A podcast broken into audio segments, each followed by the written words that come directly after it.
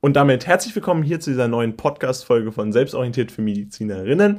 Und wir wollen euch heute den Zellzyklus erklären. Alles, was darüber relevant ist, findet ihr jetzt in dieser Folge. Zuvor der kleine Hinweis in eigener Sache, also ein bisschen Werbung für uns. Wir haben einen Kurs verfasst, wo ihr Karteikarten und natürlich auch ausführliche Texte rund um diesen Zellzyklus findet. Erster Link in der Podcast-Beschreibung. Jetzt würde ich sagen, viel Spaß dabei. Und damit gucken wir uns jetzt den Zellzyklus an. Grundsätzlich ist es ja so, dass man den Zellzyklus in zwei große Phasen unterteilen kann, die dann wiederum nochmals unterteilt werden können.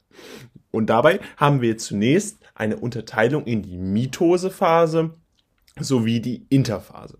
Die Mitosephase kann man auch abkürzen mit der M-Phase, wo die Teilung der Mutterzelle stattfindet und die Interphase, ihr seht schon am Wort, man kann sich so ein bisschen ableiten und deswegen könnt ihr euch das natürlich auch in Klausuren, falls es dann doch mal gefragt wird, auf jeden Fall ableiten, denn ist es die Phase zwischen den Teilungsphasen. Das heißt, zwischen zwei Mitosephasen liegt immer eine Interphase, also eine Phase zwischen den Teilungsphasen. Die M-Phase findet dabei mit Mitose und Zytokinese statt. Das heißt, in der Mitose haben wir einerseits dann die Mitosephase und dazu gehört entsprechend auch die Zytokinese. Die Einschnürung der Zellmembran zu zwei autonomen Tochterzellen ist dabei der Bestandteil dieser M-Phase, worum es hier im Wesentlichen geht.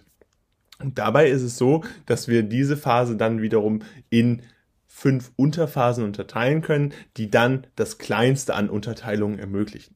Dabei gibt es einmal die Prophase. Die ist besonders wichtig, denn hier findet die DNA-Kondensation statt und der Spindelapparat wird ausgebildet. Darauf folgend ist die Prometaphase. Dort ordnen sich die Chromosomen jetzt an, und zwar in der Äquatorialebene. Das ist eher ein Zwischenschritt, denn dann geht es über in die Metaphase. Dort haben wir jetzt die bipolare Anlagerung der Chromosomen an den Spindelapparat. Ein ganz wichtiger Prozess, in dem auch häufig Fehler unterlaufen. Deswegen hier auf jeden Fall immer darauf achten, dass die Metaphase, äh, die bipolare Anlagerung der Chromosomen an den Spindelapparat ist und dementsprechend eine wichtige Phase ist. Dann kommt die Anaphase und dort findet dann die Teilung der sich replizierenden Schwesterchromatiden statt und dementsprechend haben wir hier dann den eigentlichen Prozess oder den eigentlichen Zielprozess. Und dann haben wir noch die Telophase, dort findet dann die Fixierung der DNA und auch der Organellen an den Zellpolen statt. Und damit ist dann die M-Phase abgeschlossen. Und dann gibt es wiederum die Interphase mit der G0, G1, S und G2-Phase. Die G0-Phase ist dabei eher ein Ruhezustand, ein Zwischenzustand also, in dem der Zellteilungs Zyklus komplett pausiert ist und in dem nichts passiert. Das heißt, es ist tatsächlich möglich, dass nach einer M-Phase die Zelle wie in so einen Schwebezustand gerät, in dem erstmal nichts passiert, also ein Ruhezustand. Dann gibt es die G1-Phase. Dort finden wir die Vorbereitung zur Replikation, also zum Beispiel die Synthese von DNA-Polymerase deswegen haben wir hier auch die Wachstumsphase. Dafür sind bestimmte Nährstoffe ganz wichtig und diese werden auch immer wieder überprüft. Und es gibt natürlich verschiedene Kontrollpunkte, die immer den Übergang in die nächste Phase regeln. Da haben wir dann nämlich die S-Phase und dort kommt es dann zur DNA-Replikation, also zu der kompletten Kopie des Genoms.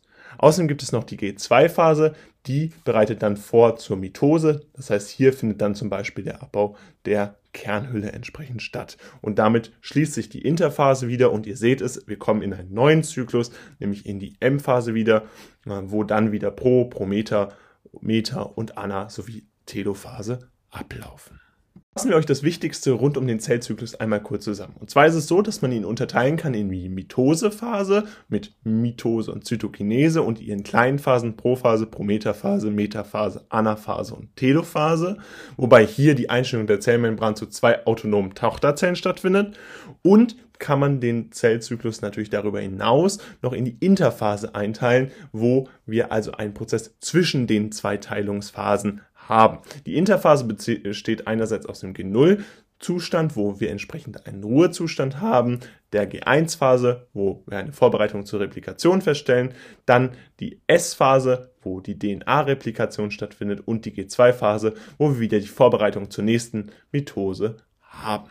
Das war es leider auch schon wieder von dieser Podcast-Folge. Falls es euch dennoch gefallen hat, würden wir uns riesig freuen, wenn ihr uns fünf Sterne gibt, beziehungsweise uns folgt. Gerne könnt ihr aber auch den Kurs rund um den Zellzyklus auschecken. Den findet ihr jetzt in der Podcast-Beschreibung als ersten Link verlinkt. Und dabei wünsche ich euch ganz viel Spaß. Und dann soll es das gewesen sein. Haut rein und ciao.